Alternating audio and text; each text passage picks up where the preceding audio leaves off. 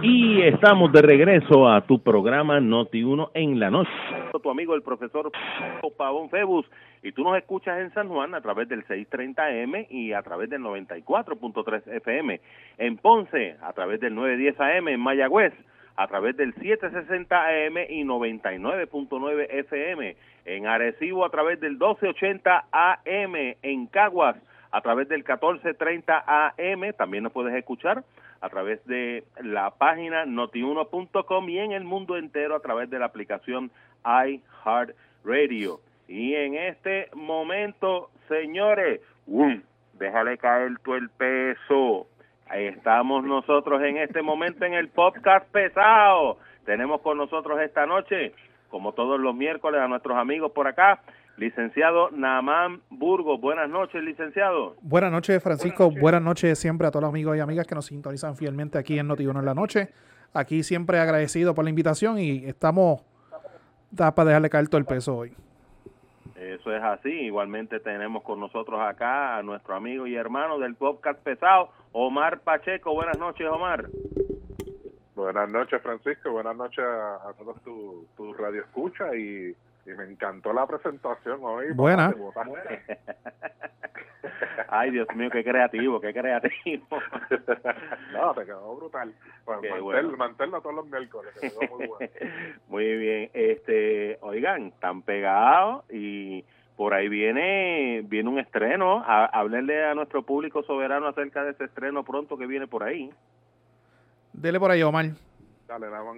No, dale tú. Adiós, mira. usted, usted, usted, es el gestor, usted es el gestor. Te lo dije la otra vez, tú eres el gestor. Usted, usted tiene el privilegio de hacer este anuncio. Ah, muchas gracias, compañero. Muchas gracias. Nada, este agradecido, ¿verdad? A las personas que nos siguen a través de las redes sociales del podcast pesado, a través de Facebook, a través de Twitter, Instagram. Y las personas que nos escuchan a través de Podbean y Spotify, podcast pesado pues nosotros este fin de semana, pues como todos ustedes saben, es el fin de semana de San Valentín nosotros pues le tenemos obsequio a nuestras pesaditas, que es las que no, siempre nos siguen fielmente, nos comentan, nos escriben. Pues este fin de semana tenemos de invitado especial y vamos a estar inaugurando nuestro canal en YouTube, que además de tener audio, vamos a tener video. Nuestro regalito de San Valentín para nuestras pesaditas, nuestro invitado especial va a ser el licenciado Juan Dalmao, que va a estar con nosotros, dejándole también caer todo el peso para el disfrute de nuestras pesaditas que siempre nos están escuchando. Eso es para ustedes, amigas mías que siempre nos escuchan, pues del podcast pesado para cada uno de ustedes para que pasen un San Valentín hermoso. Eso está excelente. Eso va a ser, pues mire, no nos los vamos a perder. Y, pues, por supuesto, sí. Importante, el canal de YouTube todavía no, no lo ha subido, lo vamos a estrenar el mismo día de San Valentín, que las personas que quieran ver el video, pues busquen el, el canal el domingo y los que quieran escuchar, pues el mismo domingo nos buscan a través de Spotify o a través de, de Podbean y nos pueden escuchar. Fantástico. importante, preguntas que no se pueden hacer estilo programa AM o FM. Usted nos va a nuestras redes sociales, nos la escribe, nos escribe al inbox, nos escribe al DM a través de Twitter también. Y con mucho gusto, pues esas preguntas se las vamos a hacer el compañero. Ok, muy bien. Y por supuesto, pues igualmente, siempre a través de sus seguidores, a través de, las redes, pues eso es el, el soberano fiel que siempre les ha estado siguiendo y por supuesto también a nuestro radio escucha todos los miércoles. Así que mucho éxito con eso hoy. Esperamos, ¿verdad?, que sea de, de muchísimo beneficio para mucha gente, de la misma manera que pudo haber sido de beneficio para muchísima gente todos los suministros que encontraron en San Juan. Así. Bueno, yo. Dímelo. Yo. Este. No, ¿Verdad? Y, yo tuve un día normal, tranquilo, hasta que escuché esa noticia. Y es una noticia. me sacó por el techo bien duro. O sea, no, no, no puedo decir la palabra ahora mismo al aire. Pero es una noticia que, que saca uno de sus casillas. Independientemente las versiones que tengan, el mero hecho de encontrar lo que se encontró y recordar y, la y la alegación es que esto es del 2017, o sea, desde María. Y recordar todo, porque todas las personas que estamos en esta isla de 100 por 35, todos pasamos la misma situación y las mismas circunstancias. Y pensar que habían suministros, y esto es el mismo, la misma situación de lo que pasó en la guancha en Ponce en el almacén. Y no tiene justificación alguna. Y yo siempre he criticado y no me importa si son rojos o no me importa si son azules. Porque de la misma forma que estoy decepcionado con uno, me tengo derecho a decepcionar con otro.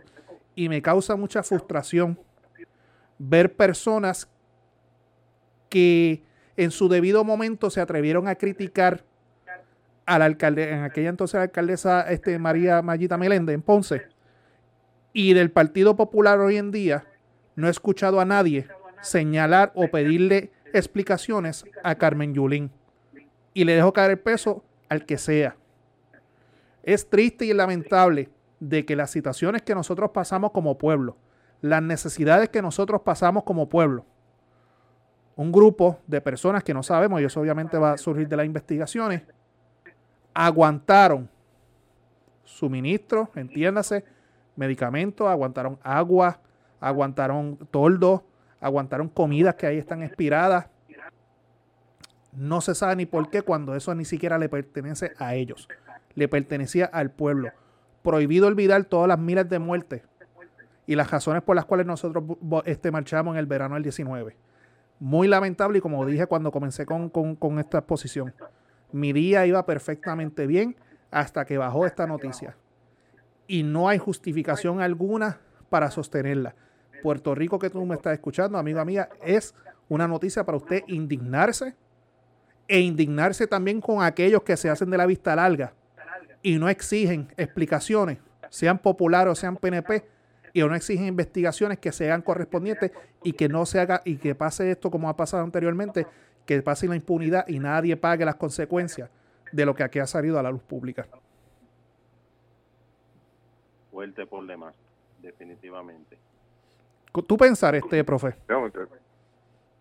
Mi pensar sobre esto, mira, cuando yo vi la noticia, este, ustedes conocen de mi iniciativa de Mesita de Amor. Eh, yo ver que se decomisaron dos mil y pico de libras de carne. ¿Tú sabes la gente que pudo haber comido con eso? Eh, cuando vi los, los videos, que vi paquetes de arroz, habichuela y montones de alimentos este expirados, ¿verdad? y no tan solo eso, sino este, ¿qué te puedo decir? Matre, toldo, batería, muchísimas cosas. En aquel momento, eh, luego de, de, lo que vivimos en el 2017 con, con Irmi María, muchas personas pudieron eh, haber estado necesitando y ver cómo ella se zapatea, dice, ah, que yo cociné, mira, esta que está aquí se metió y cocinó, ella está, hizo hasta un listado de lo que cocinó, yo hice carne molida, yo hice pollo, yo hice chuleta, todas esas cosas, como si esa fuera la gran contestación a, este asunto. De verdad que sí, en otras, vamos a ponerle entre comillas, investigaciones, se está hablando acerca de hacer referidos judiciales. Yo creo que esto no debe pasar por, por, por alto. Y pues ya Miguel Romero dijo que va a hacer investigaciones, ¿verdad?, al respecto y pues finalmente a ver qué, qué sucede. Pero les tengo que decir que me tocó en el alma completamente, bien, bien fuerte, completamente fuerte, porque este es como ustedes dicen, ay, qué bueno es ponerse y criticar allá a Ponce y a Mayita, Ave María, mira qué barbaridad, qué abuso y eso y lo otro, cuando tú tienes acá también lo tuyo, tú sabes. Este, no sé, de verdad que me molesté, mm, me tocó muchísimo en los sentimientos, pero sobre todo me molestó muchísimo ese asunto, de verdad. Así que... Omar. No, yo, yo, yo estoy de acuerdo con ustedes. Yo no, no encuentro que más abundar porque, ¿verdad? Ustedes lo, han dicho todo, pero eh, real, realmente me voy en la línea de Francisco. Es la, la, yo, yo también trabajo muchas cosas filantrópicas y, y da, da pena, da, da, un sentimiento brutal, ¿verdad? Que, que acá acá nosotros en el sur pues también tenemos encima eh, el hecho de, los temblores, los terremotos, este como que, ¿verdad? Da, esa cosita en el corazón de, de uno decir, caramba, este había más cositas que uno podía dar a tantas personas necesitadas, pero pues este son, son cosas que, que ellos todos, eh, porque no es la primera vez que esto sucede, este tendrán verdad que, que dar sus explicaciones al pueblo y el pueblo a algunos ya les pasó factura pero pero le pasó le pasó factura como como la que le están pasando a Trump allá en Washington. Que le están pasando factura. ¿Mm? ya comenzó el juicio. Comenzó el juicio en el día de ayer este los abogados de defensa ya como nosotros habíamos hablado aquí que fue la semana pasada verdad Francisco Correcto, sí, la semana pasada. sobre la constitucionalidad de, este proceso, pues se llevó, se hizo la discusión, para los que no pudieron ver este el debate, los abogados de defensa, este se llevó a votación al final del día y pues el Senado de Estados Unidos pues determinó que sí, que era constitucional el proceso. Lo que se está planteando es que la constitución lo que establece para el impeachment es un proceso que según es la hermenéutica, según está escrito en la constitución federal, es para el presidente. Y al día de hoy, el presidente de los Estados Unidos no es Donald Trump, él es el expresidente, el presidente es Joe Biden. O sea, es la interpretación. Ellos pues, interpretaron de que efectivamente sí procedía el, eh, el proceso y que va a comenzar. Ahora bien, bien interesante que en la votación para que se aprobara, seis este, republicanos votaron a favor, o sea, cruzaron, como quien dice, el charco Ahora lo que procede es redactar las reglas de, juego. Algo que, que, que, muchas personas están pendientes es cómo es que se va a hacer la votación al final de todo este proceso, si va a ser una votación a viva voz o si va a ser una votación eh, secreta. Y me explico.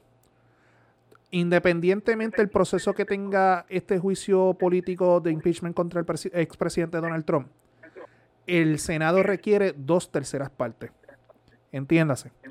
Para que puedan encontrarlo culpable, por decir así, se necesita que todos los senadores demócratas lo encuentren culpable y de los senadores republicanos, 17.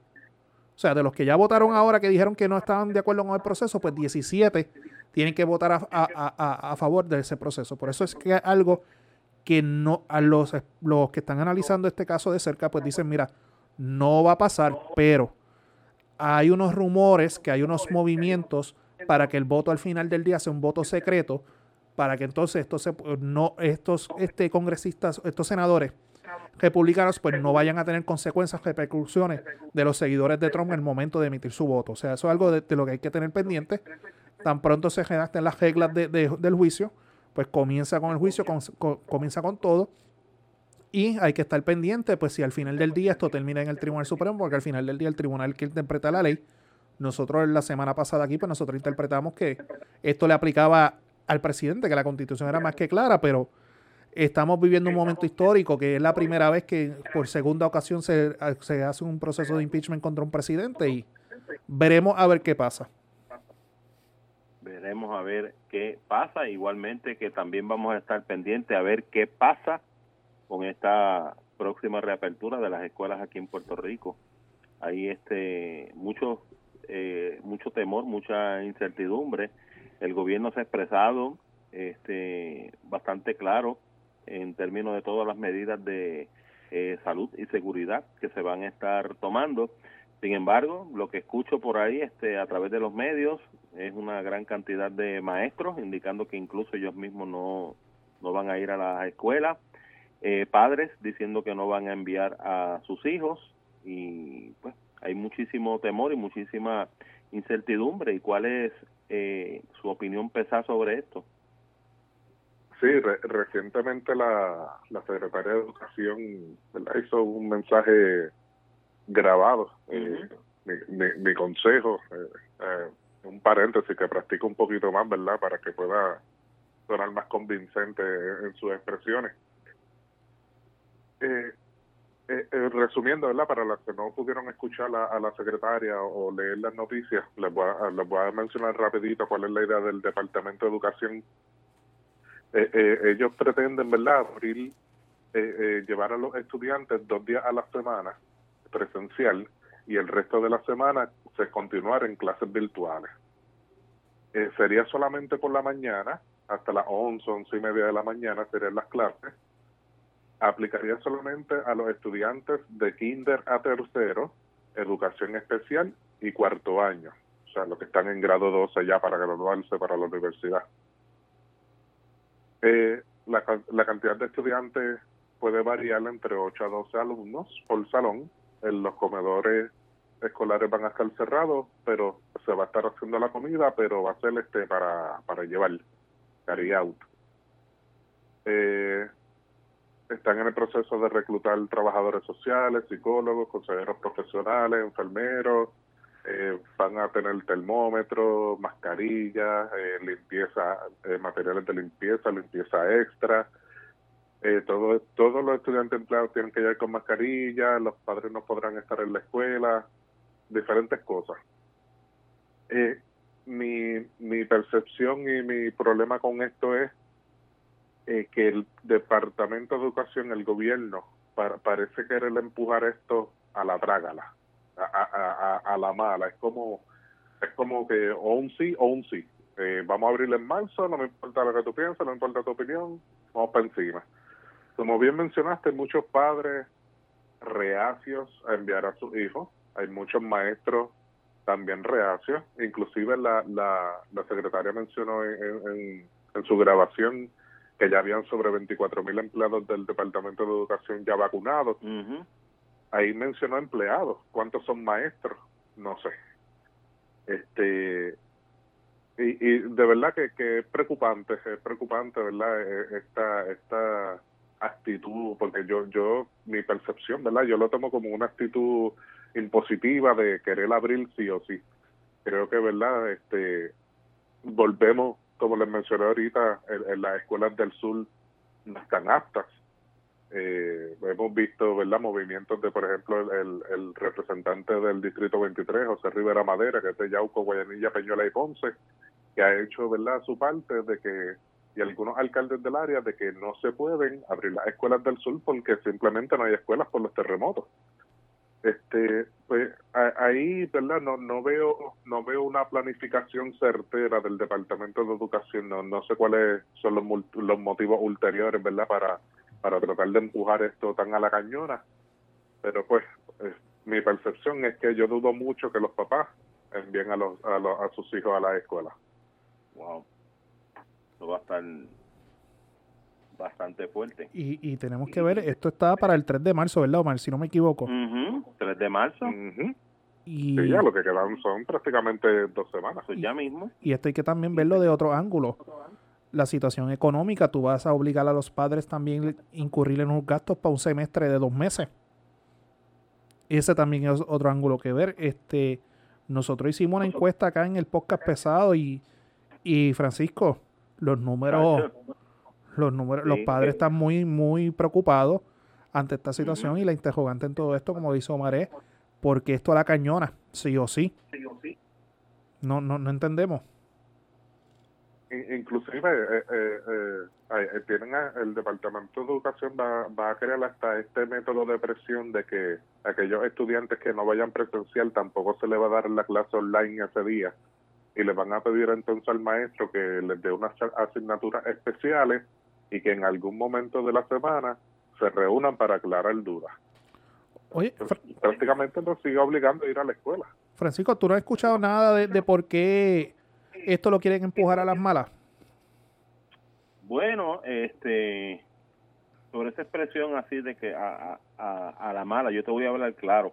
No, no es que yo vea una mala intención detrás de esto. Pues, definitivamente, tú sabes.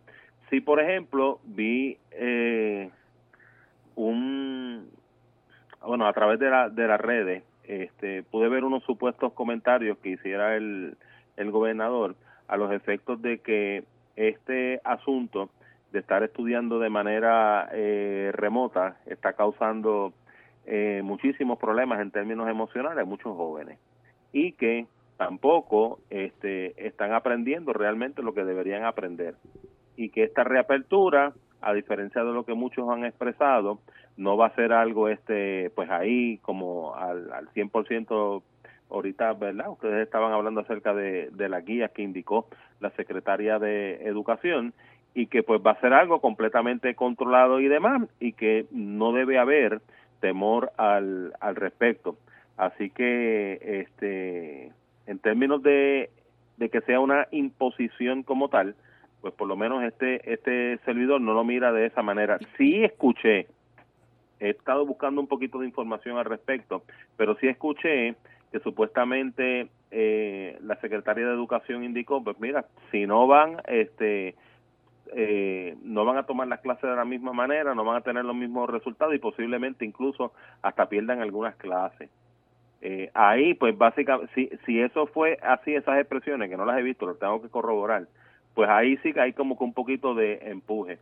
Pero mira, yo vi unos titulares de CNN en Estados Unidos donde decía que, que ustedes los compartieron, ¿verdad? ¿Cuántos se habían este, contagiado en las primeras dos semanas desde que se abrió, reabrió? Estamos hablando de supuestamente miles de, de, estudiantes, tú sabes. Que por lo menos para mí, si yo tuviera mis nenes eh, eh, en escuela, pues sería bastante preocupante y puedo comprender y me pongo en el lugar de todos aquellos eh, maestros, profesores y de todos aquellos padres que de alguna manera u otra dicen no, esto debe esperar todavía un poco más. les comprendo y les entiendo completamente. Por eso, esa, esa era mi pregunta. Eh, ¿Cómo, cómo, porque yo sé que en Estados Unidos comenzaron a abrir ciertas escuelas si ustedes tienen eh, información o noticias que hayan leído de cómo, cómo ha ido a diferentes lugares.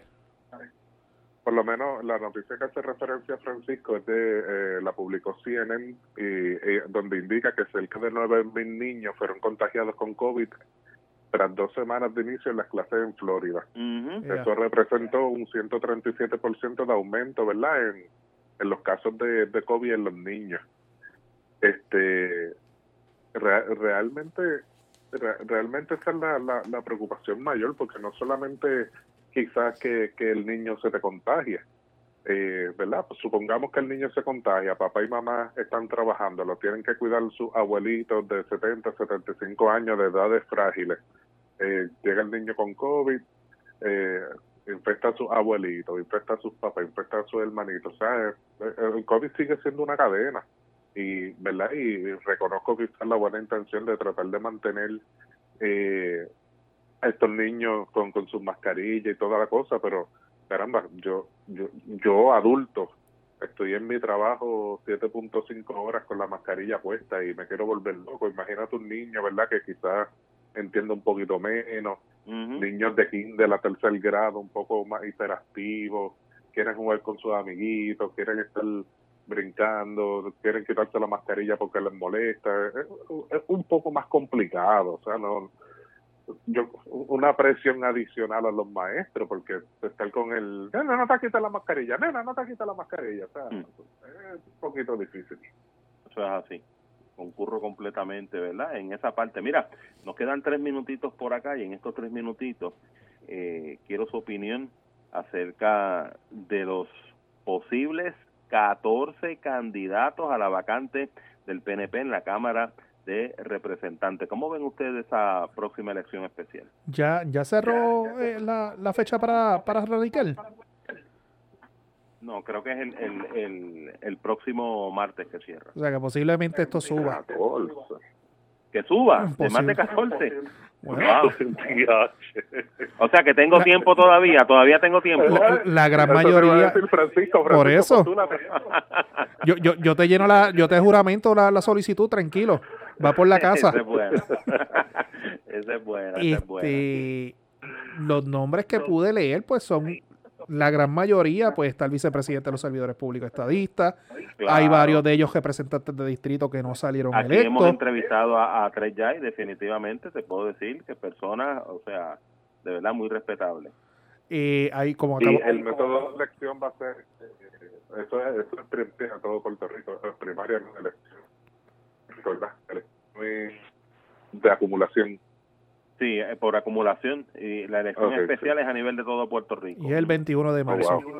21 de marzo, correcto. Pues mira, a ver, busca la solicitud, yo te la juramento. Bueno, pues, tengo tiempo. tengo tiempo todavía. Me llama la atención el hecho de que sean tantos, ¿verdad? Sí, y bueno, y, la gran mayoría son de los que no salieron, no salieron, no prevalecieron en estas últimas elecciones. Hay varios de ellos ahí que son caras ya de la pasada, del pasado cuadrenio. Vamos a ver si todavía tienen ese empuje para esa primaria especial. Vamos a ver, este, eventualmente, eh, como les, dije, aquí hemos estado entrevistándoles, vamos a estar dando la, la oportunidad, ¿verdad? Que, a que contesten nuestras preguntas, que se dirijan hacia el, el pueblo y que finalmente pues sean quienes tomen esa decisión. Ven acá, ya nos vamos, pero ¿y mi participación en el podcast grabado para cuándo? Pues cuando tú quieras. Pero si es que, di, bueno, Acabe dime el día, muchacho. Mira, oye, esa es, la, respuesta genérica siempre de nada más. ¿Verdad? No, tú quieras. ¿Verdad que sí, Omar? Cuando tú... No, tira la... Yo, yo, no digo, yo no te digo fecha porque el, estudio lo tiene nada más, pero este vamos, vamos a meterle. Nada más. Pongan, la fecha, ustedes cojan la fecha, yo tengo el equipo y lo, y lo único pues que hay una condición cuando se graba en el estudio, Omar sabe cuál es. Hay una nevera, hay que vaciarla ah, durante el podcast. Esa es la condición. Eso es importante, mis hermanos. Gracias mil. Recuérdenle nuevamente al público soberano acerca de ese regalo de San Valentín. Omar, dale tú. Eh, ya saben, este próximo 14 de febrero, el podcast pesado entrevistando a Juan Dalmau, pasado candidato a la gobernación por el Partido Independentista Puertorriqueño. Un regalito a nuestras pesaditas con mucho cariño, mucho amor eh, teníamos que embellecer un poquito el podcast, así que llevamos a Juan Dalmau. este, y nada, ya saben que pueden seguirnos por nuestras redes sociales, Facebook, Twitter, Instagram, así mismo, el podcast pesado, dale like, dale share, comparte. Y gracias nuevamente, Francisco, Noti Uno en la Noche, el número uno. Eso es así, gracias a ustedes, mis hermanos, que están pegadísimos. Nos escucharemos Dios mediante el próximo miércoles en el podcast pesado. Así será. Así será. Así será. Me cuidan. el licenciado, ajá, Namán Burgos y nuestro amigo Omar Pacheco. En, ¿Ibas a decir algo, Namán? No, no, que se me cuidan, gracias. Ah, y me dice fecha. Sí, sí. No, bueno, está bien. Eso te voy a dejar caer todo el peso ya mismo con eso. No te preocupes. Muchísimas gracias. Se me cuida mucho. Era el licenciado Naamán Burgos y Omar Pacheco en el podcast pesado, como todos los miércoles.